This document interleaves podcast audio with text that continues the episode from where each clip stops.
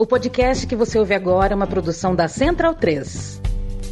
Alô, você que está acompanhando o podcast Meio Campo. Hoje estamos aqui numa linha de três, já que dois dos membros estão aí curtindo o carnaval, mas a gente achou importante né, ter essa edição né, no começo deste projeto que a gente foi né, agraciado aí com um grande final de semana futebolístico em boa parte do mundo, né? Pelo menos três continentes aí com grandes histórias para contar. Estou aqui sempre na presença dos amigos Felipe Lobo, o, o dono do canal Próxima Fase.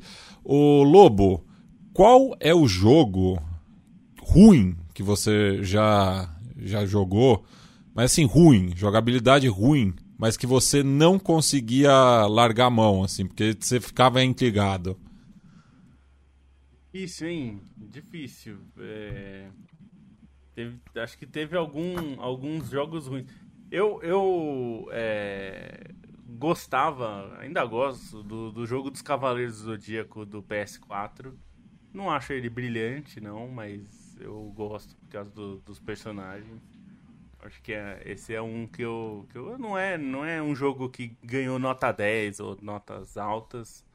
Mas eu joguei bastante quando, quando saiu, porque é muita nostalgia, né? Acho que foi o único, um dos poucos jogos que conseguiu trazer alguma coisa.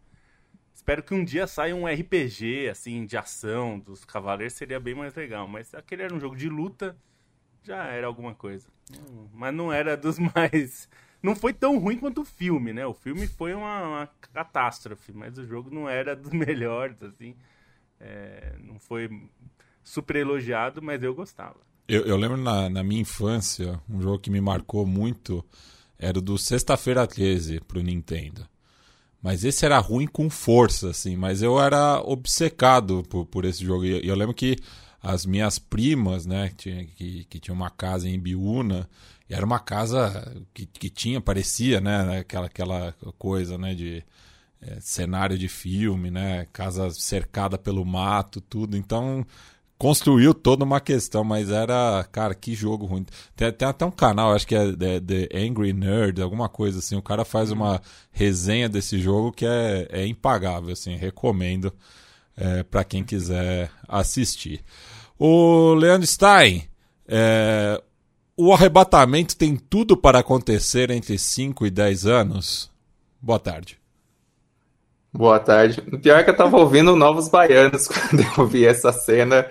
Peguei um pouco de ranço e deixei de ouvir. Assim, eu adoro Novos Baianos. Somos dois. Se representam todas as pessoas. Mas enfim, que cena patética, né? Assim, me, me deu um pouquinho de raiva ali ver aquilo tudo.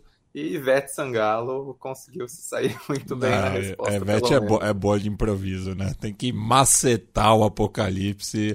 Ela ainda conseguiu ainda é, divulgar o novo sucesso dela. É, é, ela é boa de palco, né? Ah, mas assim, quem quiser, eu fiquei até pensando no discurso, porque tem aquela discussão de que Poeira é uma música que faz referência a Lúcifer e tudo isso. Eu não duvido que já tenha ressurgido esse papo aí quando a Ivete mandou para longe o Armagedon.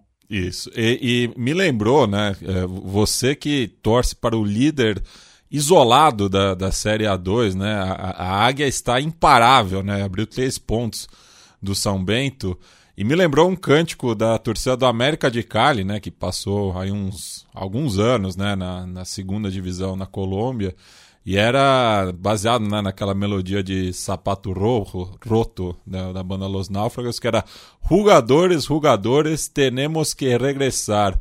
Antes que se acabe el mundo, quero morir em la A.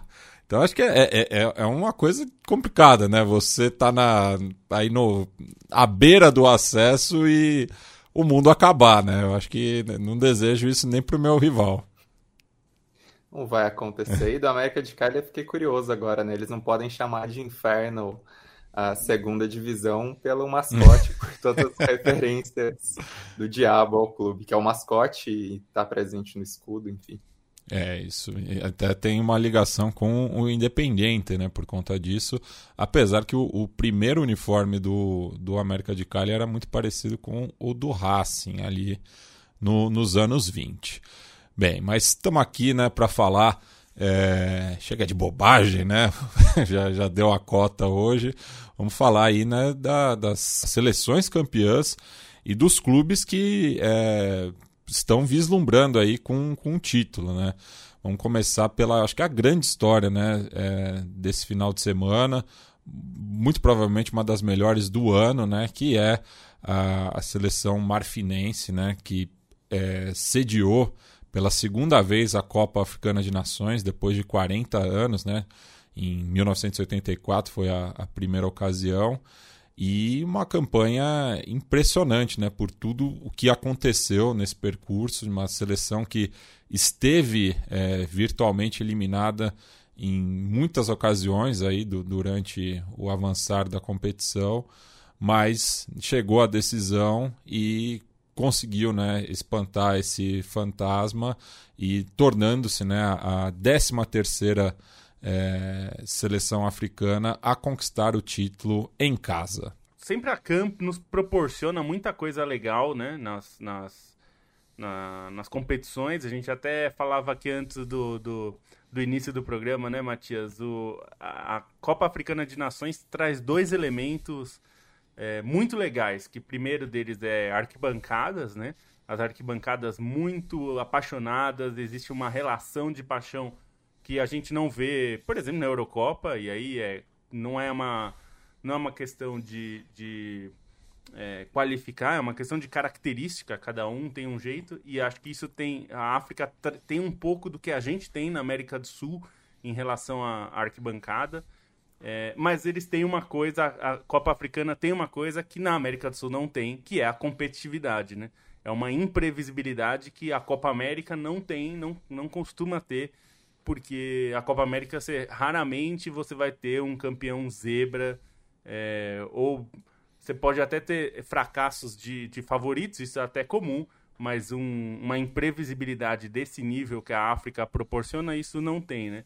E, e a história da África do Sul é, também é uma coisa que a gente falava. Se, eu tenho certeza que se fosse uma seleção europeia, né, Eurocopa, né, certamente viraria um desses documentários de esporte que estão na moda. Espero muito que alguém faça, porque é uma história muito boa.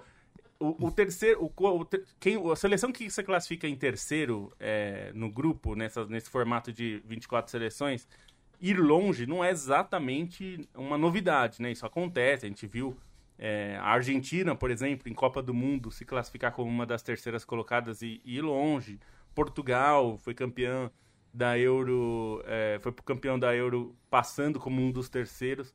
Isso até acontece. É que o jeito que aconteceu com a Costa do Marfim foi algo muito maluco, né? Porque eles até mandaram embora o técnico no meio do caminho, perderam os dois primeiros jogos. É, então, realmente, era de se imaginar que, que a seleção não conseguiria sobreviver tanto tempo, especialmente com o adversário que teve na, na na, nas oitavas de final, né? Pegou uma seleção forte.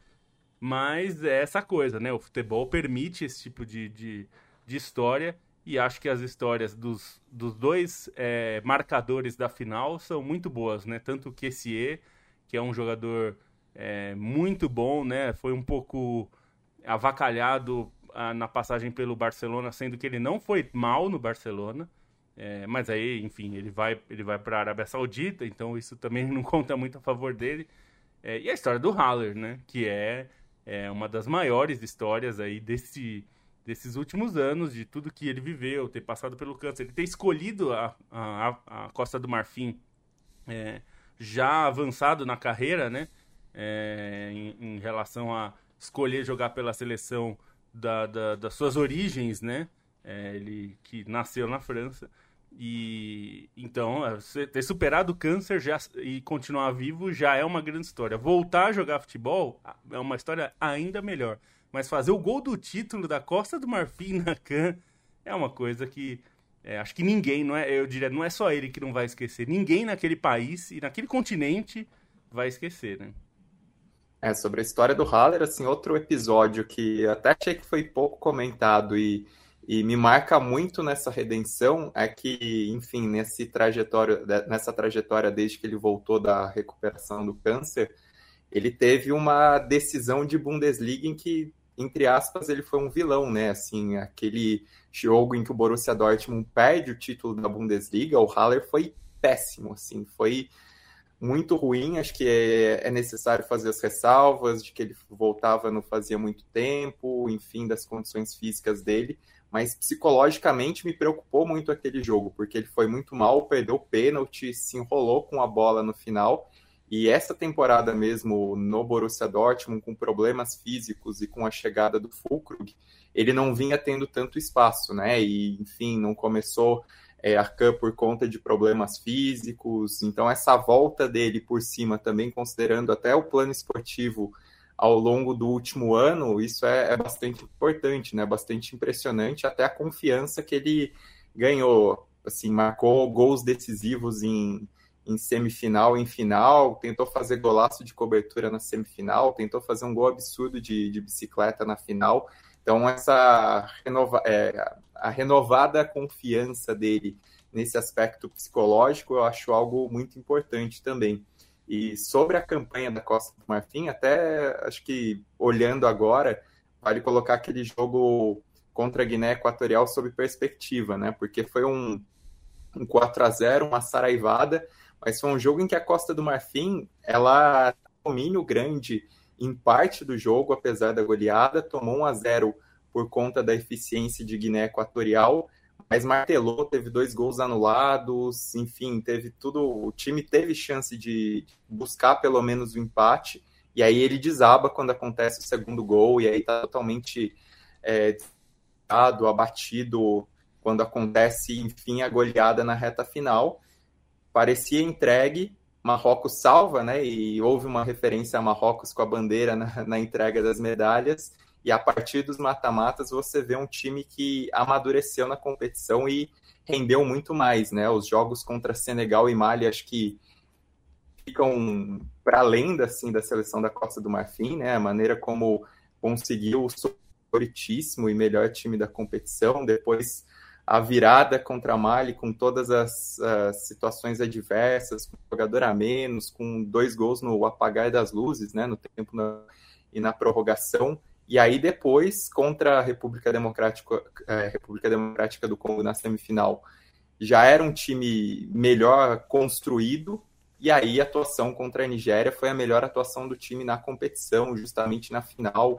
Controle total, conseguiu a virada mesmo depois de, de tomar o primeiro gol, mostrou muita maturidade no segundo tempo, né? À medida que é, a Costa do Marfim foi pressionando ali no segundo tempo, estava na hora que, que o placar ia se tornar favorável, e aí o time segura a barra quando a Nigéria é, tenta fazer a pressão no finalzinho, e aí, assim, meu Faê, ele tem um papel muito importante nisso, né, porque ele realiza várias mudanças no time ao longo da competição, o ataque mudou completamente, né, tudo bem que alguns caras não estavam tão bem fisicamente, isso ajudou, é, o próprio Adingra e o, e o Haller, que foram dois protagonistas, mas ele acertou o meio-campo colocando o Serri, que não era um nome tão cotado. Isso deu liberdade para o Kessier e para o Seco Fofaná, a defesa também mudou peças, o Aurier entrou no time. Então foi um treinador importante, parece contar com total apoio dos jogadores, né? Isso foi claro durante a competição, e é legal também pensar que é uma comissão técnica montada por antigos personagens da Costa do Marfim, né? Tem o Zocorra, tem o Barry, Boleiro, o Guamené, que, enfim, Faê, Zocorra e Barry são da geração ali da, da Copa de 2006, né? A geração que coloca a Costa do Marfim no, no mapa em Copas do Mundo. Guamené é um dos assistentes e é o goleiro, o herói do primeiro título da CAN da Costa do Marfim. Então, essa experiência foi muito importante também para o time.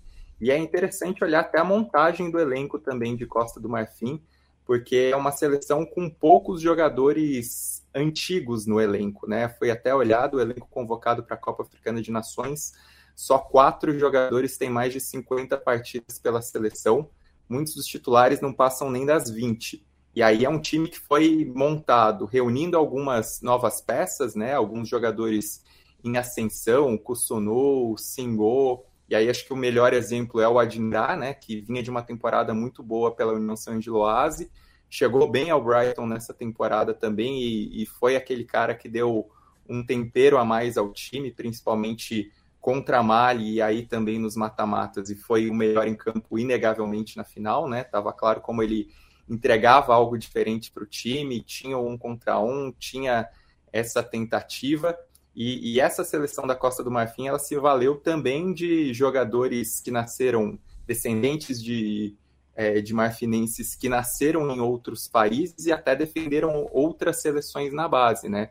Aí o próprio Haller, o Indicar na zaga, o Seco Fofaná. O, o Haller jogou em todas as categorias é, da, da, seleção francesa, né? Seleção francesa de base. É. Então isso acho que é, é, assim, foi algo, foi um fator muito importante, né, para a seleção da Costa do Marfim se consolidar. O próprio Faé, o treinador, é nascido na França, né? Então tem esse fator e isso explica uma seleção que vem se consolidando mais recentemente, até tinha destacado em texto em novembro como a Costa do Marfim tinha ido bem na data FIFA e é um time que parece se consolidar aí para esse ciclo de 2026, né? Apesar de todos os percalços dessa, dessa campanha na Copa Africana, acho que é uma seleção que, que dá para esperar bastante, né? Tem até algumas lideranças pontuais, o Rie na defesa, e aí eu destaco muito o Gradel de novo, né? Já falei sobre ele como um cara muito importante, como referência mesmo de elenco.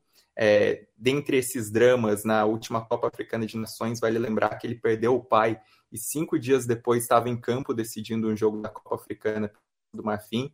É um cara muito querido no elenco, um cara que é, acaba liderando pelo exemplo e mesmo no meio campo, né? Você pegar como o Lobo bem destacou o que é um cara muito importante por liderança e também por qualidade técnica, e o Seco Fofaná, os dois caras movem mais ou menos o time, então isso é muito importante e, e, acho que isso se expressou, né? Como a Costa do Marfim controlou a Nigéria na final, como teve domínio do meio-campo, como teve mais recursos no ataque, como não sofreu na defesa, né?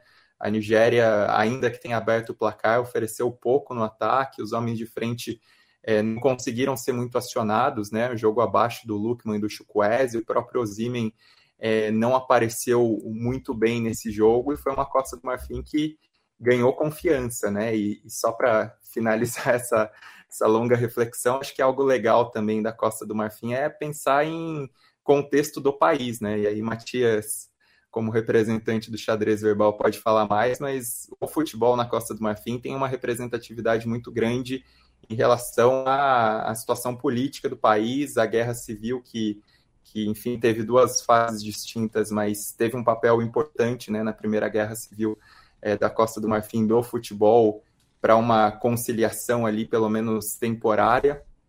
E, e, acho que nesse novo contexto mostra, de certa forma, uma união do país. Né? Na a Guerra Civil da, da Costa do Marfim, ela teve seu centro, né, sua razão, a, a divisão entre norte e sul do país, é uma questão entre cristãos e islâmicos, né? O sul mais cristão e o norte mais islâmico. algo, sobre... algo que é bastante comum na região é, do Sahel, né? Assim, é, justamente, né? Quanto mais próximo do deserto, mais islamizado e daí acaba tendo esses conflitos que também tem recortes étnicos, né?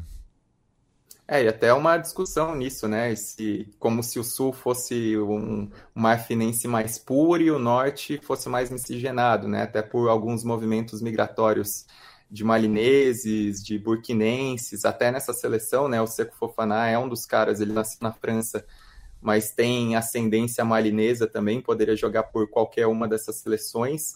E quando houve né, o cessar-fogo motivado pelo futebol, a seleção foi um representante muito forte ali na classificação para a Copa do Mundo de 2006, no discurso do Drogba, o fato do Drogba ser um, uma liderança do Sul e os irmãos Churrey serem uma liderança do Norte dentro de campo, a, a conciliação que aconteceu nesse contexto e, e, um jogo, talvez o jogo mais simbólico da seleção é, da Costa do Marfim nessa época tenha sido o duelo contra Madagascar pelas eliminatórias da CAN é, 2008, que aconteceu em Boaquê, que era a cidade, entre aspas, rebelde, né? A capital do norte ali, onde se desenrolava o, o conflito principalmente, onde a seleção é, desfilou em carro aberto, que o Drogba foi muito representativo nesse jogo.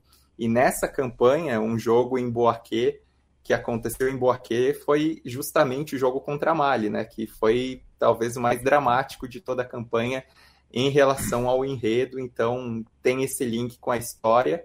O próprio presidente, né, o Alassane Ouattara, é, nessa época era acusado de ser burkinense, embora hoje em dia, enfim, tenha outras questões em relação à democracia na, na Costa do Marfim, até a, quem acompanhou depois a entrega do troféu percebeu como o presidente tentou surfar totalmente na onda disso, né? Surfar totalmente na conquista. Mas, enfim, dentro de toda a história da Costa do Marfim, de Boaquê, de, das divisões do país, essa seleção também ajuda a representar uma nova etapa, um novo momento, um novo passo, né? É, e eu até, o Lobo tinha citado, né, documentário, é, eu até resgatei aqui o, o Rebeldes do, do Futebol, né, é, é um documentário dirigido é, pelo, na verdade é apresentado, né, pelo Eric Cantona, mas apresentando cinco é, jogadores é, de futebol que tiveram, né, uma importância política para os seus respectivos países e um deles é justamente o, o Drogba nesse contexto né, de 2005, da Guerra Civil, quando a seleção marfinense conseguiu a classificação para a sua primeira Copa do Mundo a ser disputada na Alemanha no ano seguinte, né, quando caiu no grupo de Argentina, Países Baixos e Sérvia e Montenegro. Né, e o, Brasil é representado pelo, pelo Sócrates né, nesse documentário. É, é só, só um adendo a um documentário produzido pela Al Jazeera, para quem quiser pesquisar. E outra, outra dica que eu dou é um livro que se chama África United. Muito bom também. Até ganhei do Emanuel do Vale, nosso colega. E um dos capítulos é exatamente sobre a Costa do Marfim, aí narra até o, no contexto do conflito em si, retrata bastante esse jogo contra Madagascar em Boaquê, também é um baita de um livro, são dez capítulos. É que, que esse capítulo... livro foi escrito às vésperas da Copa de 2010, né? Que, sim, do qual Costa sim. do Marfim também participou.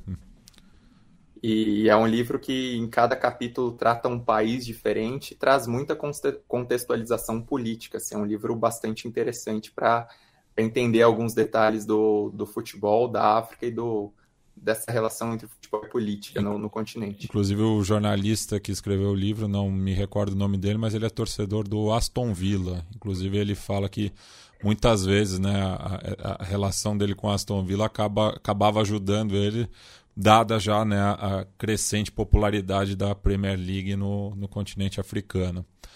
É... Aqui, ó, é Steve, Blum, Steve Bloomfield é, é o nome do, do autor aqui para quem está acompanhando no vídeo é esse o livro. Isso. É, e só arrematando aqui a Copa Africana de Nações, a Costa do Marfim chega a seu terceiro título, né, justamente empatando com a própria Nigéria, que iguala, daí por sua vez, é, a, com Gana sendo a maior vice-campeã, né, com cinco finais perdidas. Né, só, só que os ganeses têm quatro títulos é, conquistados e falando ainda do, dos vices da, da, de Gana, a curiosidade é que os outros dois títulos é, da Costa do Marfim foram conquistados em cima dos ganeses, né? E, e, e, aquela região toda, né, ali do da África Ocidental, né, que justamente a Costa do Marfim é, é a única que manteve o, o nome colonial, né? Mas Gana era a Costa do Ouro, né? Nesse, nesse contexto. É, então tem essa, esse passado em comum também entre os dois países. A gente sai do continente mãe, vamos para a Ásia agora para falar da Copa Asiática, já que é, tivemos né, o primeiro campeão continental do ano, né? Ainda teremos, né, tanto a Copa América quanto a Eurocopa é, mais para metade de 2024, mas o Qatar né, é, também é, confirmou o favoritismo né, ao jogar em casa nessa final contra a surpreendente Jordânia. É, é, é, um, a, o título do Qatar não é exatamente uma surpresa, né? Se a gente considerar que o Qatar é, um, é o atual campeão, né? É uma seleção que tá, estava entre as cotadas para brigar pelo título.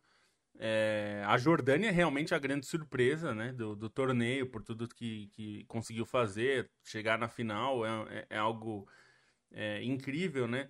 É, muita gente ressaltou, acho que com toda razão, o fato de ter poucos jogadores que atuam na Europa, né, nos finalistas. É, o Qatar é um caso muito particular, como a gente já falou e já sabe também. É, o Qatar é um país rico, a sua liga é muito rica, então é natural até que seus jogadores acabem ficando por lá.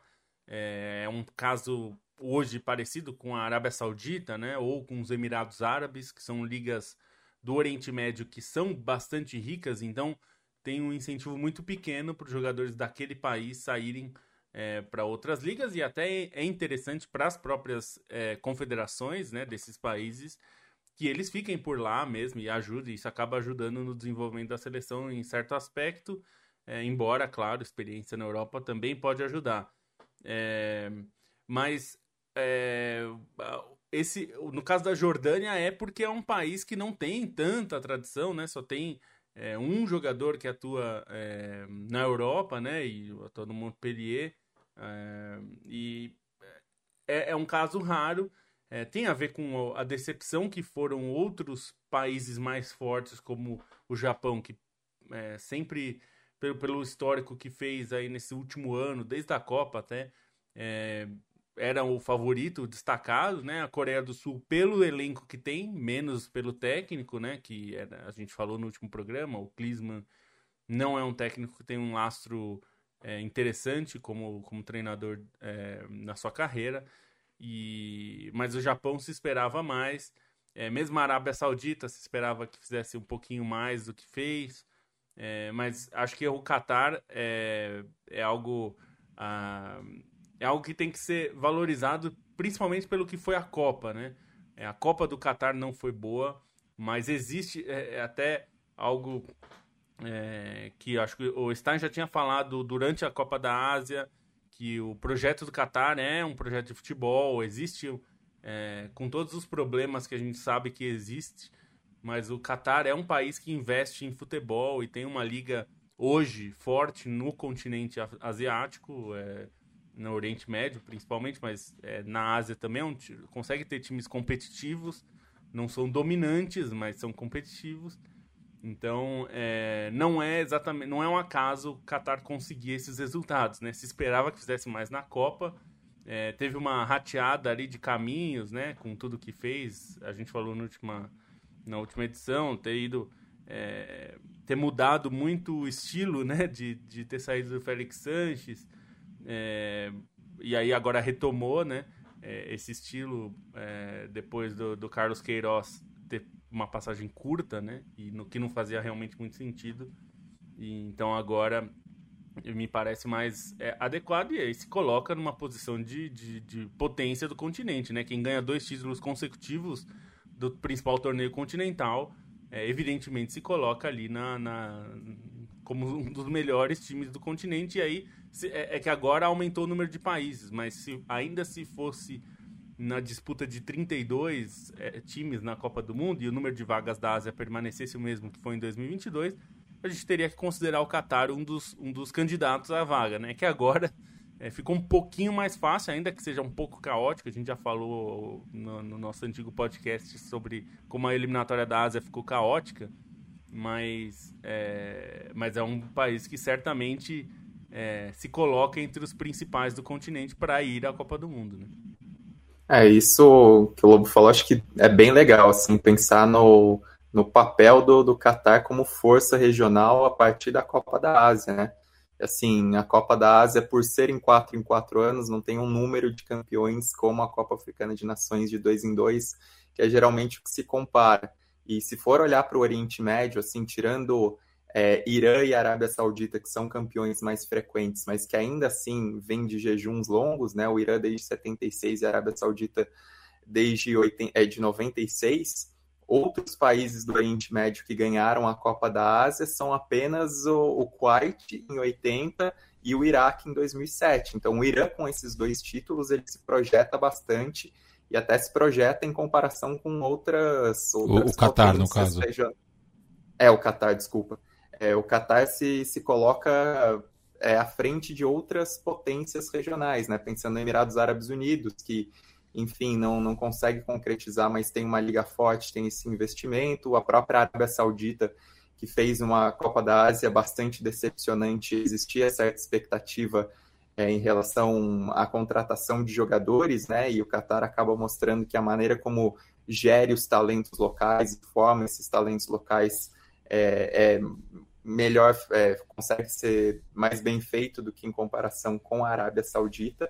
E foi um time que coletivamente, assim, acho que teve esse diferencial também, né? um time é, mais bem construído, comparando com é, favoritos que não foram bem, né? A Coreia do Sul, que tinha muito talento individual, mas foi uma bagunça. A própria seleção do Japão, que era muito vulnerável na defesa. A Arábia Saudita, que fez um torneio basicamente nulo. Mesmo alguns times que foram render melhor, né? Austrália e Irã não foram tão eficientes quanto o Catar. Então, tudo isso pesa na campanha, uma campanha assim excepcional do Akran Afif, né? Foram três gols de pênalti na final, mas ele sofreu dois. E até acho que tem essa discussão sobre a arbitragem na Copa da Ásia de ter beneficiado o Qatar em alguns momentos. Ah, vá. Sobretudo contra o... é, é, sobretudo contra o Uzbequistão, né? Que, que devia ter expulsado o goleiro, mas enfim. É, nessa final, acho que, que a arbitragem não, não tem muito o que se falar da arbitragem. Os três pênaltis foram bem marcados sobre a, o Akran Afif, até fico com uma expectativa de que entre aqueles possíveis de ir para a Europa, ele possa ter uma segunda chance, né? Ele chegou a passar por alguns clubes, pelo Villarreal, pelo Eupen, mas não rendeu tanto. Fez base é, no desde... Sevilha também. Desde então, é, e, e, assim, é um cara que, que tem essa experiência, né? Ele chegou a trabalhar com chave no Alçade, ser um dos principais jogadores do Alçade, já tinha ido bem na Copa da Ásia de 2019 e arrebentou nessa, acho que tem essa questão. Elogiar o Tintin Marques, né, o treinador que conseguiu acho que resgatar o que foi o, o Qatar de, de 2019 com um time eficiente na defesa e que aproveitava um pouco mais essa individualidade no ataque. Aí dois nomes são o próprio Mechal Bachan, o goleiro, que é irmão do Mutaz Bachan, né? Vale ressaltar o campeão olímpico no salto em altura, o goleiro fez uma baita Copa da Ásia, foi um dos melhores da competição, apesar dessa expulsão que não aconteceu contra o Uzbequistão, foi bem na final e acaba sendo um dos heróis desse título. O próprio Lucas Mendes, né, que, enfim, zagueiro, ex-Curitiba, fez a carreira no, no futebol catariano, se naturalizou recentemente, fez uma Copa da Ásia excepcional, foi o melhor zagueiro e, e ajudaram a dar esse equilíbrio, né, para o Akran Afif aparecer mais lá na frente o Moesali dessa vez não, não foi nem tão, tão acionado, né? Ele foi o principal jogador em 2019. É, o Al-Haidos, que é mais veterano, teve um lampejo ou outro, mas essa foi uma competição do Akran Afif. E, e, a Jordânia acho que, que vale também dar um destaque positivo, porque fez uma boa final, né? Sim, tomou três gols de pênalti, mas teve seus momentos de superioridade no jogo, teve seus é, momentos de pressão, levou o goleiro a fazer boas defesas. É, o gol foi uma pintura né, do Al Naimat, que foi um dos melhores jogadores da competição. Ele dá um domínio absurdo naquele lance. E, e aí fica essa expectativa né, de que alguns jogadores possam ir para a Europa. Acho que o, o Al é um dos nomes capazes, assim, por aquilo que apresentou no torneio. E até o desenvolvimento da carreira do, do Altamari, né, que que o Lobo citou, joga no Montpellier, é o único da final que, que atua na, na Europa hoje em dia. E é um cara que, que, assim, pelas jogadas individuais na competição, pela capacidade de, de decidir pelo um contra um, é um cara que pode progredir na carreira, é relativamente jovem, e é um nome que, que fica com os holofotes depois dessa baita Copa da Ásia que fez também. Passando aqui por alguns comentários do pessoal que nos acompanha ao vivo lá pelo canal do Meio Campo. Aproveitem também né, para se inscrever, para estar tá sempre aí sabendo quando entraremos no ar. O, o, horário é quase sempre o mesmo, né? De vez em quando é, rola um pequeno atraso assim, mas segunda-feira às 17 horas e sexta-feira às 14 horas, né? Então fica aqui um, um, grande salve ao Mike Costa, né? Boa tarde, companheiros. Um abraço direto de BH, já deixando o like ansioso pela epopeia do Haller para ver vocês hablando sobre mais um vexame da seleção, no caso a Olímpica, já vamos tocar nesse assunto. O Renan Silva Oliveira diz que faltou um pouco de sorte para a Jordânia. Gabriel Brunetti deseja aqui boa tarde, feliz de conseguir acompanhar essa edição ao vivo. O Lucas Piero Sete diz que estava precisando de alguma análise consciente acerca da seleção do Ramon. O Nico Rodrigues é, nos manda um boa tarde, diz que está bastante calor no Rio de Janeiro, tá maluco, e perguntou se a formação é com dois volantes e o Stein fazendo o Matheus Pereira ou é o famoso Y. Eu jogo mais recuado. Acho que o Lobo me acompanha nessa. Talvez o Stein também seja uma clínica de volante. É só que joga mais recuado de todos. Né? o Lucas André diz aqui que história magnífica essa do Haller. Obrigado, futebol. Ele também fica triste pelo ótimo time da Nigéria, mas a geração é nova e terá mais uma chance em 28.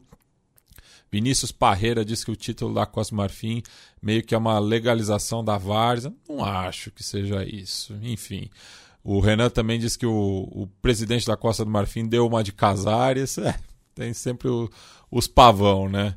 Enfim, bastante gente acompanhando a gente é, em plena segunda-feira de carnaval. E agora eu passo a bola para o Felipe Lobo, já que é o momento KTO, a nossa patrocinadora, desde o podcast antigo, lá em 2021, é, naquela altura, durante a Eurocopa, né, que fortaleceu bastante o nosso trabalho e segue conosco nessa nova empreitada. Então o Lobo vai aproveitar, vai lançar a braba aqui em relação a a Champions League, né, que volta é, nesse feriadão. A gente vai falar sobre isso também, mas o Lobo já dá uma palhinha aí sobre as odds da principal competição continental da Europa.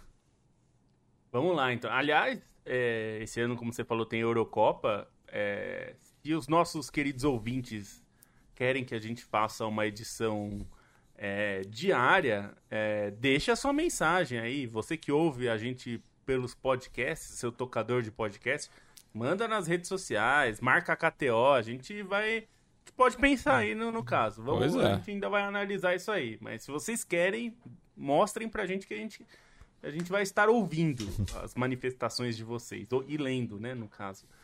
É, vamos lá. É, essa semana, é, na, nesta terça-feira, é, retorna a Champions League, as oitavas de final, é, os jogos de ida das oitavas de final. É, Leipzig e Real Madrid vão se enfrentar. A gente ainda vai falar do Real Madrid rapidamente daqui a pouco, mas o Real Madrid vem em ótima fase. O Leipzig nem tanto é, na, na, Alemanha. E a vitória do Real Madrid, mesmo jogando na Alemanha, está pagando 2,20. Eu acho bem razoável pensar que o Real Madrid, no embalo que está, com tudo que tem jogado, é, acho que tem condição de ganhar na Alemanha no momento do Leipzig. Em outros momentos, o Leipzig mostrou-se um time mais forte. Não, não, é o, não é o caso agora, né? Então, essa cotação me parece bem boa, 2,20 para a vitória do Real Madrid. Outro jogo dessa primeira rodada, das oitavas de final, Lazio e Bayern de Munique. A gente também vai falar do Bayern de Munique já já, é, também o Bayern não vem numa fase assim das mais maravilhosas e os jogos da Lazio nesta Champions League têm tido poucos gols. É, mesmo jogos contra times mais fracos têm tido poucos gols. É um time que não consegue marcar muitos gols e é, tem conseguido se defender bem na maioria das vezes. É, então a aposta aqui é menos de dois gols e meio. Essa aposta está pagando 2,14. Lembrando que o jogo é no Estádio Olímpico de Roma. Então o Bayern vai até a Itália é, enfrentar a Lazio. É, nenhum dos dois times vive uma fase maravilhosa, mas é, a Lazio vai tentar jogar em casa ali, vai jogar em casa e tentar fazer uso disso, né? E por último, PSG e Real Sociedade. Esse é um dos confrontos que a gente apontou quando saiu que é, tinha mais chance de ter um, uma certa surpresa, assim. Embora a Real Sociedade seja a primeira colocada, é, o PSG é o time mais forte e tudo mais. Mas esse jogo é em Paris, esse jogo de ida. E jogo em Paris, a chance de o Mbappé guardar um golzinho é razoável, né? Então o Mbappé marcar a qualquer momento é uma cotação que está pagando 1,76. E aí depende do resultado, tá? Se o PSG ganhar, perder, O importante é o Mbappé marcar para você levar essa aposta 1,76. Então, acho uma cotação bastante boa. Então, já fica aí essas três dicas e vai se preparando para a Champions League. E fica aqui o agradecimento enorme sempre aos nossos parceiros da KTO. Know the Odds. Bem, é, ontem tivemos é, no show do intervalo do Super Bowl é, Alicia Keys e Usher, Porto da Pedra no grupo especial e isso me remeteu a 2004, quando a seleção brasileira ficou de fora dos Jogos Olímpicos no futebol masculino é, e viu justamente Argentina e Paraguai é, como os representantes sul-americanos na principal competição poliesportiva mundial. Né? Naquela ocasião, inclusive, é, a Albi Celeste e a Albi Roja fizeram a final olímpica né? com o gol solitário de Carlitos Teves, hoje treinador do Rosário do Independiente, é, garantindo a primeira medalha de ouro para a Argentina. É, senhores, o que dizer né, da, da dessa seleção olímpica é, que perdeu para a Argentina, treinada né, por Javier Mascherano, que esteve presente né, na, na, nas duas conquistas olímpicas da Argentina. Mas assim, a gente fala, ah, o Brasil tá uma bagunça, tudo. A Argentina também não era grande coisa, assim, né? Aliás, não, não, nesse pré-olímpico, assim, não teve nenhuma seleção né, que fez um grande papel, mas. É, enfim, acho que podemos concordar né, que o Brasil poderia ir muito melhor do que foi e tinha material para isso, mas é, é, mais um reflexo justamente né, da desorganização que vem de cima né, da Confederação Brasileira de Futebol. É, tecnicamente esse pré-olímpico foi horrível, né? Assim, e dá para dizer que o Brasil teve o que procurou, porque em vários momentos o Brasil flertou com, eh, com esse desastre, né? E acabou conseguindo nesse último jogo, que foi bem fraco, assim, foi bem sofrível, difícil de ver. É, dá para discutir, né? O Brasil levou uma seleção bem mais fraca do que poderia ter em relação a nomes, mas ainda assim tinha bons nomes, né? Tinham jogadores de peso, jogadores com, com boa rodagem é, no futebol profissional e assim, todas as seleções tinham problemas, né? Se fosse olhar para a Argentina também em relação a quem poderia quem poderia estar na competição pela idade, também uma, era uma Argentina muito enfraquecida com, com destaques pontuais, né? Então, é, não tem muita desculpa em relação ao que o Brasil apresentou e foi um arremedo de time em vários momentos, em vários momentos dependeu de circunstâncias, da sorte, de algum lampejo é, individual. Foi um Brasil bem difícil de se ver.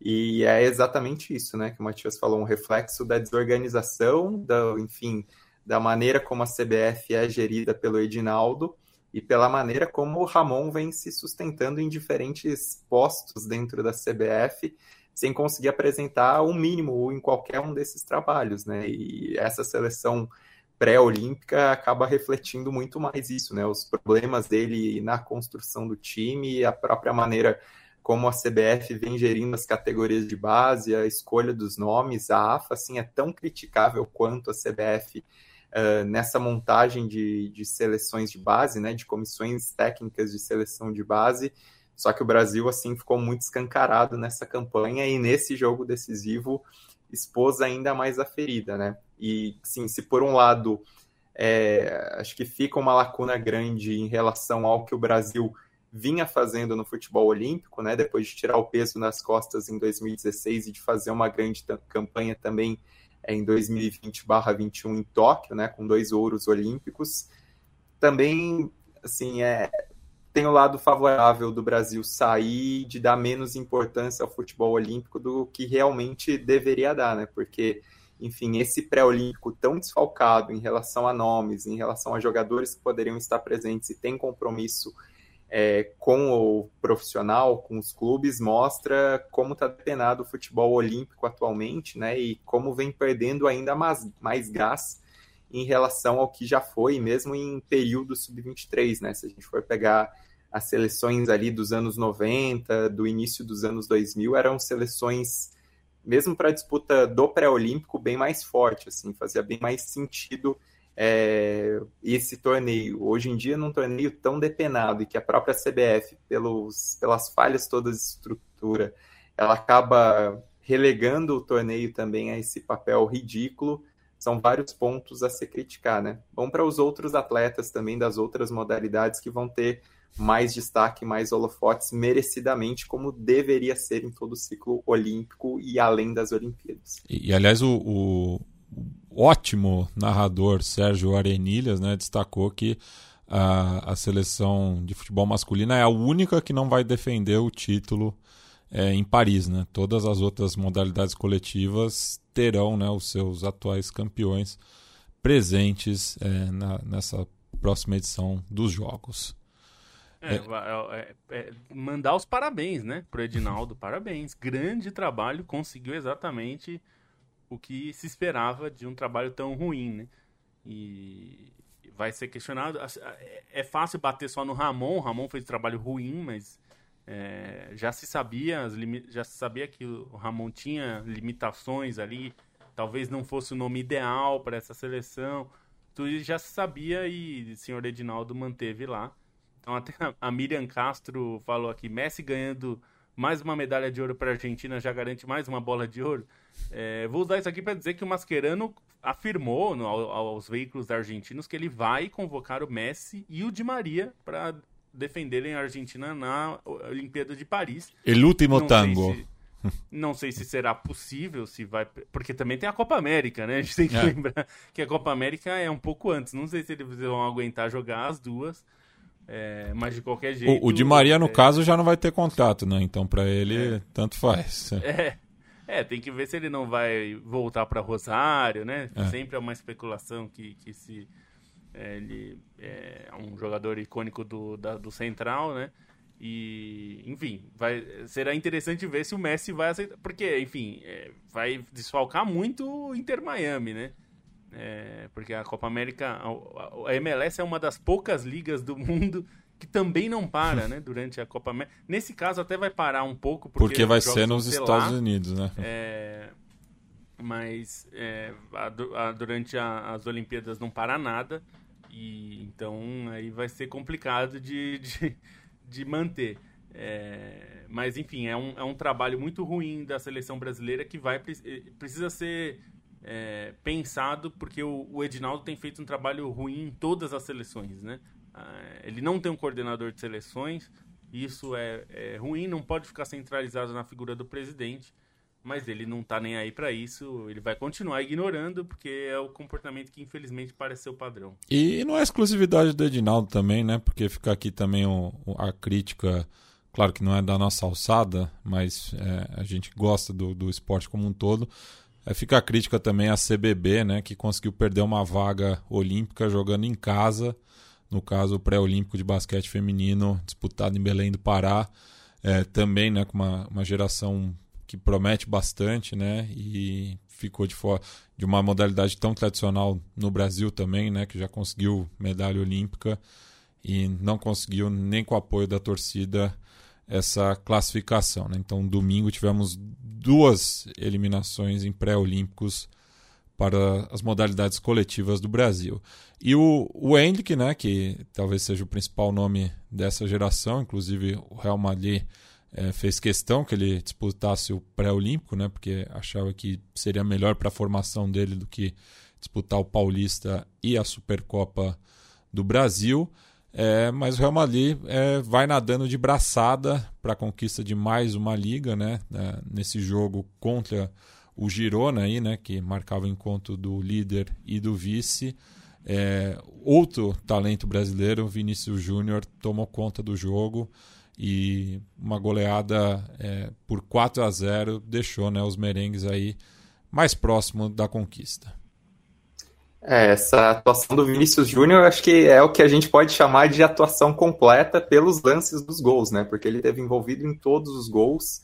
E no primeiro foi um chute fenomenal, no segundo uma assistência linda de três dedos, depois com drible e no quarto gol com, com desarme, né? Então, assim, a maneira como ele foi completo nesse jogo, como ele partiu para cima, como ele tentou fazer de tudo, né? Enfim, o Ian Couto vai ter pesadelos com o Vinícius Júnior e se eles forem companheiros de seleção aí depois, recomendo que botem nos, no, no mesmo quarto, né? Já que o Ian Couto vai sonhar com o Vinícius Júnior por muito tempo.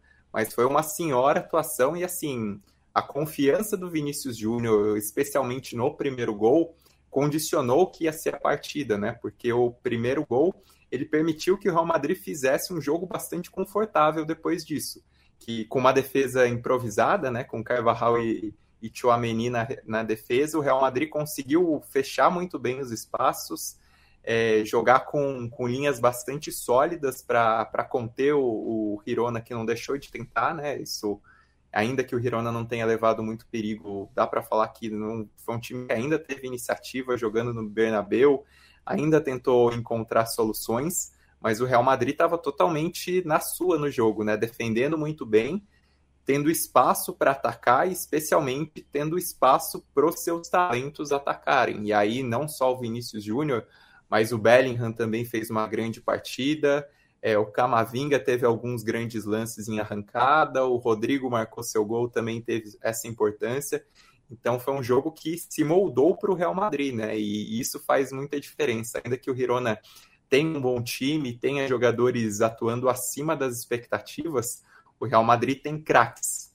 E assim, esse foi um jogo dos craques e o Vinícius Júnior foi inegavelmente o maior desses craques. Até acho que o Hirona teve alguns problemas defensivos, especialmente em relação à ausência do Blind, né, que era um, um jogador fundamental, mas acabou estava é, suspenso para o jogo, fez bastante falta. Mas em relação ao Real Madrid, foi um Real Madrid que, que nadou de braçada nesse jogo e teve um Vinícius Júnior chamando para si, é, chamando essa responsabilidade, resolvendo um jogo de tanto peso no contexto do campeonato e que até é importante, né? Pensando também em relação à lesão do, do Bellingham, deve ficar, vai ficar algumas semanas de fora, ter o Vinícius Júnior nessa forma toda, com esse protagonismo, depois de se recuperar também de uma lesão recente, é bem importante para o Real Madrid, pensando em Champions já que no Campeonato Espanhol, assim, fica muito difícil acreditar numa reviravolta depois desse baile, né? Não é uma diferença tão grande assim de cinco pontos, mas a imposição do Real Madrid diz muito, né?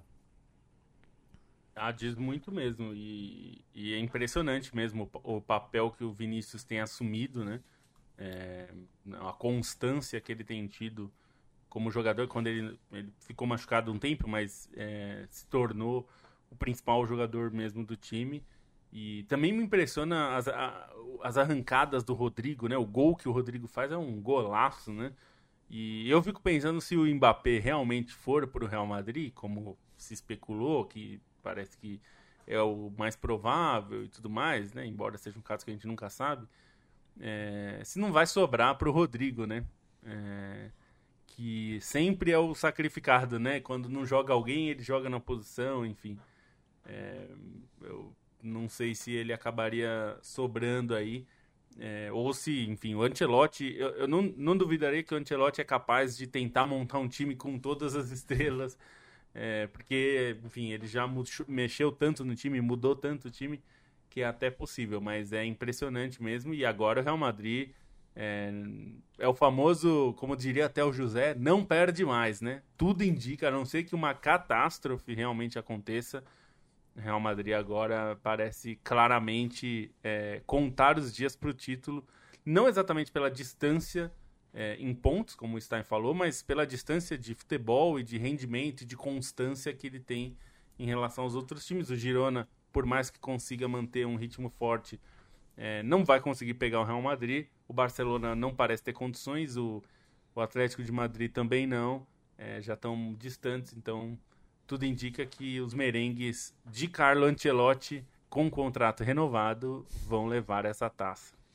E falando aí, né, de não perde mais, será que o pessoal em Leverkusen tá achando isso também, Stein? Ou a, a zica do passado, né, do Neverkusen ainda pega? Tem um segundo turno praticamente inteiro para se jogar, né? Mas assim, a diferença entre os dois times nesse jogo foi muito gritante, mostra como o Bayer Leverkusen vem fazendo uma temporada excepcional, é um dos melhores times por rendimento da Alemanha, pelo menos deste século, né? Assim, considerando é, desempenho dentro da Bundesliga e esse jogo foi um retrato né, dessa, dessa fase do Leverkusen contra um Bayern de Munique atônito né, dentro da supremacia do Bayern Leverkusen no jogo. Esse, assim, essa partida me lembrou um pouco até desastres do Bayern de Munique em temporadas da Bundesliga que não levou o título, né? Especialmente aquele 5 a 1 do Wolfsburg, que, enfim, do golaço do grafite, né? Aquele jogaço do Wolfsburg. Também o 5 a 2 do Borussia Dortmund pela Copa da Alemanha foi outro jogo que ficou na minha cabeça. Esse do e, Wolfsburg assim, era o Klinsmann, né? O treinador. Era o Klinsmann, é, assim, é. era uma bagunça Sim. tremenda. É. Aquele Bayern de Munique bastante zoado, assim, e o Wolfsburg merecidamente decolou a partir daquele jogo, né? E, e o Leverkusen, assim, é, no programa passado eu tinha falado como era um time mais equilibrado do que o Bayern de Munique. E isso ficou muito evidente nesse jogo, né? O Bayern Leverkusen parecia funcionar muitas vezes em dois blocos, é, entre os cinco jogadores do meio é, e da frente ali do ataque que pressionavam muito a saída de bola do Bayern de Munique e uma defesa intransponível, né? Que, sim, o Radek saiu com o uniforme limpo no jogo, praticamente não trabalhou e aí é o Xabi Alonso, não tem como negar os méritos dele, né? Ele foi muito bem na escalação do time. Até achei que ele foi um tanto conservador na escalação do Leverkusen dessa vez, é, colocando Stanisic na, later... na ala direita, sendo que assim, Stanisic é da posição, mas ele jogou a maior parte dessa temporada no Bayern Leverkusen como zagueiro pela direita e não necessariamente como ala. O Tela muitas vezes fazia esse papel de ala e, e, jogou como um dos três da frente, né, mais aberto pela direita, então tinha um pouco esse, esse conservadorismo, tinha até uma escolha de um ataque mais leve com o Adli para ajudar na pressão e para ajudar na, na, movimentação. Nisso eu achei muito inteligente do Bayer Leverkusen. E aí foi, né? Essa pressão ela acabava forçando os erros do, do Bayern de Munique, é, deixava a zaga do Bayern totalmente desconfortável. E a diferença entre os dois times dava para perceber muito na, na saída de bola, né? Enquanto o Bayer Leverkusen fazia uma saída de bola equilibrada, muito tranquila, é, sabendo o que fazer na construção das jogadas, o Bayern de Munique muitas vezes entregava, muitas vezes parecia mais exposto, parecia sem o posicionamento correto. E aí, até assim, nesse, nessa questão de equilíbrio, também não era um, um desenho tão lógico do Bayer Leverkusen, né? Pensar que do lado direito existia muita força pelo corredor com o Stanisic e com o Tela, dois jogadores que conseguem jogar mais abertos, enquanto do lado esquerdo foi um desenho diferente, porque o Rincapié, que era o zagueiro pela esquerda, ele basicamente jogou como um lateral em muitos momentos com a bola. Tinha o Grimaldo, que era um ponta que atacava muito, né? E que é um jogador muito importante nessa temporada. Isso dava espaço, por, esse, por exemplo, para o Virt centralizar, para o Virt se movimentar. Então, isso acabou, enfim, desmontando o Bayern de Munique, né? Uma partida perfeita de vários jogadores do Leverkusen nesse jogo. O Chaka foi dono do meio-campo, o Andrich tem que ser valorizado, né? Fez a jogada do primeiro gol e é um, um volante muito bom, assim, não, não é um grande nome, mas é um jogador muito funcional, não é nem titular nesse time do Leverkusen, mas muitas vezes entrega quando aparece. O Jonathan Tah está sendo um leão nessa temporada na zaga, e tem os caras que são diferenciais, né? O Virtus é o craque desse time, e esse jogo mostrou muitas vezes quando ele chamava a responsabilidade para construir o jogo. O Grimaldo parece um imã ali do lado esquerdo, né? E a jogada do segundo gol é muito dele, o, o, a tabela que ele faz com o, com o Tela para passar nas costas da marcação, para desmontar a marcação. Então é um Leverkusen com muito recurso individual e é um Leverkusen com elenco. E aí, se a gente olha que era um Bayern de Munique que tinha problemas de lesão, enfim, de desfalques, o Leverkusen ele não tinha o Kusunu na zaga, que foi campeão da Copa Africana, o Frimpong ficou no banco por, de, por decisão do Xabi Alonso, o, o Jonas Hoffmann ficou no banco por decisão do Xabi Alonso, não tinha o, o Boniface, não tinha o Palácios, então não era que o Leverkusen estava completo, e ainda deu esse banho de bola muito por sistema, né? muito por qualidade coletiva, e isso contrapõe o Bayern de Munique, foi um desastre, né? e um desastre que tem um grande autor que se chama Thomas Tuchel, porque foi uma partida horrível do Thomas Tuchel em particular, além dos jogadores. tentou espelhar a formação do, do Bayer Leverkusen, né, jogando com três zagueiros, enfim, e não deu nada certo. O time se mostrou perdido na defesa tantas vezes, indeciso, inseguro. É, acho que o retrato desse jogo acaba sendo o Sacha Boey, né? Jogou na ala esquerda, é um ala direito e estava improvisado e dá uma bobeira imensa no lance é, do, do primeiro gol especial, né? Não nota a chegada do Stanisic, foi muito mal no jogo, mas mesmo assim o Bayern de Munique não construiu, né? Não teve meio campo. É, Musiala uma partida ruim, Harry Kane totalmente encaixotado pela marcação do Leverkusen.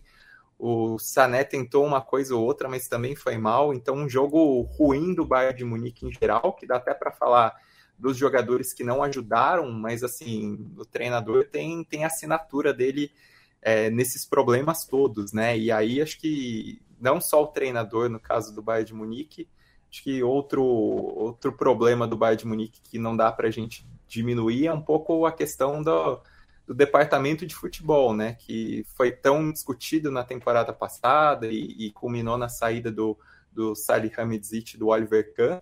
Mas nessa temporada, não que o Bayern de Munique, ainda que tenha trazido o Harry Kane, faça um trabalho exemplar de pensar o seu elenco, de, de montar as peças, né? O Kim também acho que é uma, uma contratação válida ainda que exposto, mas o, o caso do Stanisic é emblemático, porque era um jogador do Bayern de Munique, formado pelo clube que o Bayern resolveu emprestar para o Bayern Leverkusen. O time tinha um problema na lateral direita de, de falta de peças, tanto que ficou procurando um lateral direito na janela de verão inteira e trouxe o Sacha Boi nessa janela de inverno. Teve questionamentos depois públicos em relação a, a permitir que, que o Stanisic fosse para o Bayer Leverkusen nessa temporada, e é justamente o cara que constrói o primeiro gol desses 3 a 0 né? Então mostra que, que o Bayern de Munique tem tantos problemas e que vai precisar de muito mais, né? O time está, assim, coletivamente, está longe do, do nível do Bayer Leverkusen nesse início de segundo turno. É uma diferença ainda pequena de cinco pontos, né? Pensando em contexto é, de campeonato em relação ao que tem pela frente, mas é um Leverkusen que se mostra muito mais preparado e que, enfim, além de ter que lidar com essa pressão do Bayern de Munique, que até agora tem saído muito bem, e mesmo com problemas de desfalque, mesmo com jogadores que estavam em Copa Africana de Nações e afins, é, o Bayer Leverkusen agora fica até com uma perspectiva de, de conquistar um título invicto, né? Assim, ainda é cedo para falar disso, mas é algo bastante interessante. E é legal até uma curiosidade, porque somente duas vezes é, na Alemanha, o time, na Bundesliga, né, o time teve a uma derrota de conquistar o título invicto, perdeu só um jogo em toda a campanha. Ambas, ambas as vezes foram Bayern de Munique, e ambas as vezes quem causou a derrota foi o Bayer Leverkusen, é, ganhou em 86, 87 o Leverkusen com um time que depois seria campeão da Copa da UEFA na temporada seguinte, e em 2012, 2013, né, o time do Bayern de Munique conquistou a tríplice coroa, a única derrota daquele time do Heinz para é, na Bundesliga foi para o Bayer Leverkusen, uma vitória por 2 a 1 do, do Bayer Leverkusen em Munique e que tem dois personagens que ainda estão no clube, né? O primeiro gol foi anotado pelo Kisling, que hoje é uma espécie de relações públicas, né? Ele que era um grande ídolo como centroavante.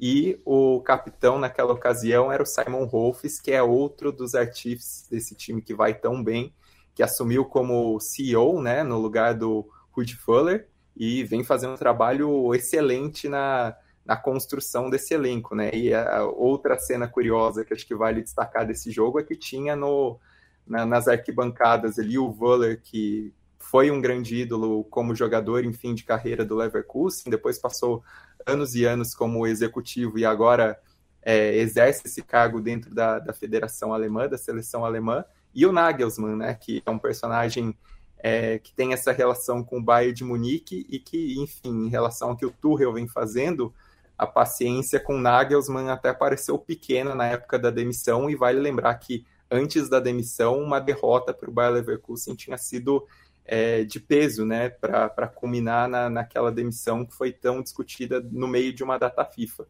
Dessa vez, essa derrota para o Leverkusen tem um peso muito maior para o Tuchel, embora não pareça que ele vá ser demitido nesse momento da temporada. E o Bayer Leverkusen ainda está tá vivo, né? Tanto na Copa da Alemanha, do qual é semifinalista, enfrenta o Fortuna Düsseldorf é, no começo de abril, e é, também na Liga Europa, né? A antiga Copa da UEFA, do qual já foi campeão, como o Stein bem pontuou. É, terminou em primeiro no seu grupo, então folga aí né, na, na rodada da, durante a semana. É, então tá aí, né? Tem três chances de título, mas eu acho que o, o, a Bundesliga é o grande desejo dessa temporada. Né? E Lobo, é, a gente cruza os Alpes agora, vamos para a Itália. É, quem para a Internazionale de Milão? É, não tá com cara que alguém vai parar, não. É... Quinta vitória consecutiva da Inter no, na, na Série A, no Campeonato Italiano uma vitória é, contra a Roma em, na capital italiana, no Estádio Olímpico. É, um jogo difícil que ficou se alterando. O Lobo deu uma travada aqui, infelizmente, mas estava falando aí né, da, dessa vitória da Inter diante da Roma. É, jogo apertado, enfim, né? Uma, é, com, com alternâncias no, no, no placar, né? É, mas a Inter, é, e com essa vitória e com a derrota momentânea da Juventus é, em casa para a Udinese, vai abrindo sete pontos né, com um, um, jogo a menos ainda. Né? Então, uma vantagem é, muito confortável é, para a equipe Neri Azzurri. É, voltou aí, Lobo? Aparentemente voltou. Sim. É, mas, enfim, eu, eu, acho que dá para destacar essa, nessa rodada a vitória do Milan sobre o Napoli, né? O Napoli começa a ficar numa situação já perigosa, brigando por vagas europeias, né? É, o Milan vai se consolidando ali dentro do, do G4, fica próximo da Juventus, principalmente se a Juventus confirmar essa derrota, né? Para quem está ouvindo no, via podcast já vai saber o resultado, mas Juventus nesse momento perdendo da Udinese, é, o Milan está muito próximo, né? Tá um ponto ali é, da Juventus antes do jogo da Juventus. E, e aí é, a briga fica boa. O quarto colocado, a quarta colocada nesse momento é a Atalanta, que vem muito bem, se recuperou, teve um momento de instabilidade no campeonato, mas o time do Gasperini já conseguiu colocar ali bons resultados e tem recuperado a forma. É, então é um time que já se coloca de novo para voltar à Champions League, né? Algo importante para o clube de Bergamo. E, e pro Napoli já começa a ficar perigoso pensando num, num, projeto de estar sempre na Champions League. O time já tem uma distância mais complicada, principalmente pensando é, no futebol, né, que joga. Claro, vai ter o retorno do Ozinhen agora que volta da Copa Africana, mas é, é uma situação difícil para o Napoli. E aqui muitos fogos, pelo jeito. Pessoal aí comemorando a derrota da, da Juventus pessoal aí na, nas redondezas do, do Lobo é tudo interista. É, bem, da, e por fim, é, passando aí pelas quatro principais ligas europeias, a gente dá uma rápida passada é, na Premier League para falar né, da grande é, vitória do Arsenal contra o West Ham, né, segue vivo na briga, e também uma vitória de recuperação aí do Manchester United, né, que depois de um início ruim é, de campeonato, conseguiu uma vitória chave né, contra o Aston Villa, porque em caso de derrota é, ficaria muito complicado né, qualquer, é, qualquer sonho né, de classificação para as, as principais competições europeias, mas foi um, um jogo aí é, de, de, de, justamente né, de, de resiliência né, do, do Manchester United, que saiu, é, ficou na frente do placar, sofreu empate, mas é, no, no final conseguiu a vitória de visitante em Birmingham. É, a grande história desse, desse final de semana foi o Arsenal, foi até uma rodada curiosa, né? Porque a Premier League estava longe de ser o campeonato que você preferiria assistir dessa vez, sim, com os dois jogaços na, na Alemanha e na Espanha, com dois ótimos jogos também na Itália, então a Premier League acabou ficando um pouco em segundo plano. o Arsenal teve uma partida, assim, principalmente final do primeiro tempo, né? A maneira como achou os gols, como amassou o West Ham, é, foi impressionante. Nesse 6 a 0 né? Que reaviva um pouco essa, essa chama do Arsenal como candidato ao título também, ainda que o Manchester City venha babando e que o Liverpool também faça uma temporada tão boa em relação a recursos, né? Os jogadores aparecendo bem, mas o Arsenal conseguiu essa partida também uma afirmação depois da vitória contra o Liverpool, né? Um jogo muito bom do, do Saka, aparecendo bastante, e do Rice, né? Assim, lei do ex pesou no, nesse reencontro com a torcida, é, enfim, do West Ham dessa vez, acabou dando duas assistências, né? Ele foi tão bem nas bolas paradas, também marcou um golaço no final, acabou sendo um grande personagem. No jogo do Manchester United, essa vitória foi bastante importante, né? Considerando que o Manchester United está nessa perseguição aí para tentar se aproximar das vagas da Champions. E vale lembrar que tem chance, né, com esse novo formato do quinto colocado também se classificar. Então foi um resultado num confronto direto de muito peso. E aí o Roylund, mais uma vez, né, tá numa sequência excepcional, o garoto que passou por um longo jejum, agora vem ganhando confiança, vem mostrando oportunismo e acabou marcando esse gol tão importante contra um Aston Villa, que assim como o West Ham, né, tá num momento mais complicado da temporada, é, perdendo fôlego, embora o Aston Villa, até por essa questão é, do, do, possível quinto colocado ir para a Champions, ainda está nessa, tá vivíssimo na disputa. E outro time que também acho que vale dar um destaquezinho pelo peso da vitória, pela maneira como aconteceu, é o Tottenham, né? Ganhou do, o jogo do Brighton, 2 a 1 arrancado ali aos 51 do segundo tempo, no apagar das luzes, e um 2 a 1 que, enfim, teve participação importante de jogadores que estavam na, na, nas Copas continentais, né? O primeiro gol foi do Papi Matarsar, que é um jogador muito importante na temporada e que já tinha voltado um pouquinho antes em relação à campanha com o Senegal. E o Som, né? O Som acabou vindo do banco nesse jogo e já se provou importante, deu assistência para o gol do Brennan Johnson. Tottenham ganhando de volta essas peças, ganhando de volta esses jogadores, pode ser um sim um candidato novamente forte, não mais a disputa pelo título, né, como se desenhou no início, mas para se consolidar dentro desse grupo de quatro ou cinco times dentro da disputa da Champions que já seria importante, já seria um, uma primeira temporada tremenda, né, para esse período de reformulação e para essa chegada do Ange Postecoglou, esse primeiro ano dele no comando.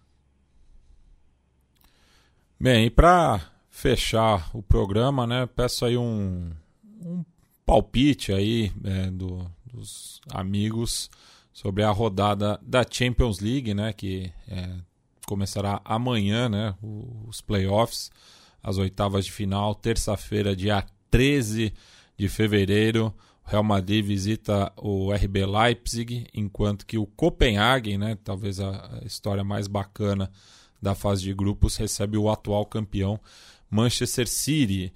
Já na quarta-feira, dia 14 é, de fevereiro, dia de São Valentim, a Real Sociedade visita o Parque des Princes, enquanto que o Alásio recebe o Bayern de Munique no Estádio Olímpico. Ah, o primeiro dia não é muito empolgante, né, Matias? Vamos, vamos convir aqui que Leipzig e Real Madrid é um, é um duelo que hoje, como a gente até falou na, no momento KTO, é um pouco desequilibrado. Real Madrid vem bem melhor. É, Copenhague e Manchester City a mesma coisa. Talvez o Copenhague seja o time mais fraco entre os classificados, discutivelmente ali, mas é, e o Manchester City é o grande favorito né, da Champions. Então, é, é, um, por mais que o Copenhague tenha uma grande história, tenha eliminado o Manchester United, né, o rival de cidade do City, é, mas é difícil imaginar qualquer outro resultado que não seja o Manchester City passando com muita sobra nesse duelo. Né? Então, esses dois duelos eu não, não, não vejo muito equilíbrio, não, é, não parecem ser tão atraentes. Né? Acho que é, é seria bastante normal que os visitantes vencessem já no jogo de ida. É, na quarta-feira são jogos mais interessantes, justamente porque é, o PSG é um time que a gente não sabe muito o que esperar, porque vai sobrando na França dessa vez, né? Não tem tido dificuldades como teve em alguns anos recentes. Mas a Real Sociedade é um bom time, né? Pelo que mostrou até aqui. É um time com boas qualidades que pode complicar bastante. Mostrou isso contra a Inter, que é um time competitivo, né? Como a gente falou no momento que estava falando da Série A. Não à toa Lazio... foi o líder do grupo, né? Não à toa foi o líder do grupo. É, a Lazio enfrentando o Bayern é um, é um duelo interessante também, porque justamente nenhum dos dois times vive um grande momento e o Alásio tem conseguido se defender bem. Então pode ser. Eu acho que esses dois duelos da quarta-feira tendem a ser mais interessantes de se assistir como espectador, né? Porque são duelos que me parecem mais imprevisíveis. Eu acho que os dois gigantes aí, né, em termos de potência é, de elenco, né, o PSG e o Bayern de Munique nesse caso, é, vão ter mais dificuldades do que os, os dois times anteriores, o Manchester City e o Real Madrid em relação aos seus rivais, ainda que o rival do Real Madrid seja um rival pelo histórico recente difícil, porque o Leipzig é um bom time, mas o histórico é, desta temporada não indica muita confiança para o time alemão. O Leipzig, assim, coletivamente tem sido um time problemático nessa temporada, talvez o melhor do que apresentou até agora, mas por jogadores individualidades, né? Xavi Simons, Openda, então acho que tem esse problema até pelo Real Madrid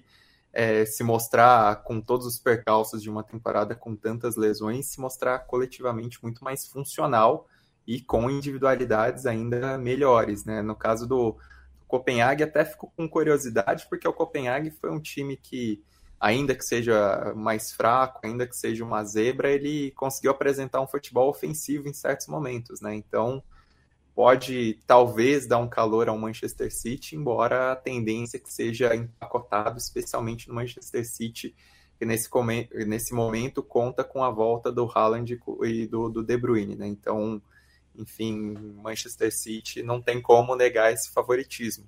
E os jogos da quarta-feira também concordo com o Lobo, assim, a Real Sociedade, acho que de todos esses entre aspas, desafiantes, né, do, dos que são menos cotados geralmente na Champions, é o time mais consistente. É, até teve alguns momentos de oscilação mais recentes e não está tão na briga pelo G4 no Campeonato Espanhol, mas é um time que tem recurso técnico, tem uma defesa que, que consegue segurar as pontas, então acho que pode complicar o PSG, do qual não, não se sabe tanto o que esperar, né? O PSG oscilou muito na fase de grupos da Champions e os jogos da Ligue 1 é, andam um tanto quanto arrastados, né? Não é uma temporada que, que apareça um, um concorrente realmente para dar calor no, no, PSG, então não se sabe muito o que se esperar do PSG nessa temporada. E a Lazio, ainda que venha de uma temporada abaixo do que é o trabalho do, do Sarri no clube, abaixo do que se imaginava, enfim, do que foi uma Lazio mais consistente na temporada passada, pega um Bayern de Munique que está juntando os cacos, né? Ainda é um time que tem mais qualidade em relação às individualidades, mas é um time que pareceu a deriva por tudo que aconteceu é, nesse duelo é, contra o Bayer Leverkusen. Então acho que é interessante também ver a maneira como o Bayern de Munique vai reagir, né? Se vai se afundar ainda mais depois dessa pancada que teve nos ânimos ou se vai conseguir ter alguma reação, porque enfim, a Champions nesse momento é o que, assim, não é exatamente o que resta, porque a Bundesliga não está tão fechada e porque a Champions é tão difícil é, de ganhar, mas nesse momento parece até uma alternativa mais palpável para o Bayern de Munique tentar salvar a temporada. Bem, e só um, um, último pitaco aqui meu, é, eu acho que esse duelo entre Paris Saint-Germain e Real Sociedade se no final do ano passado eu estava mais empolgado com ele, né? Mas acho que a Real nas últimas rodadas aí patinou bastante em La Liga. Não sei como que vai chegar para esse jogo aí em Paris, é, mas eu acho que é, é, é possível, né? Dá, dá para pensar no, numa zebra basca ali na capital francesa. Por último aqui, mandar um, uma última rodada de é, abraço aqui para quem nos acompanhou até o final dessa jornada, em pleno feriadão. É, o Darcio Vieira, Fernando Andrade, que nos escreve lá de Chicago. O Nico Rodrigues perguntou a, qual a minha camisa é dos Acadêmicos do Salgueiro, que fez um belo desfile ontem. Acho que não volta a ser campeão, mas talvez é, retorne ao sábado para o desfile da, das campeãs. É, quem mais estava aqui? Expedito Neto. É, e é isso. Então voltamos na sexta-feira, é, às 14 horas, para comentar aí o, justamente esses quatro jogos aí pelas, pela Champions League, um pouco também das outras competições continentais, da Europa League e da Conference. É isso. Hasta!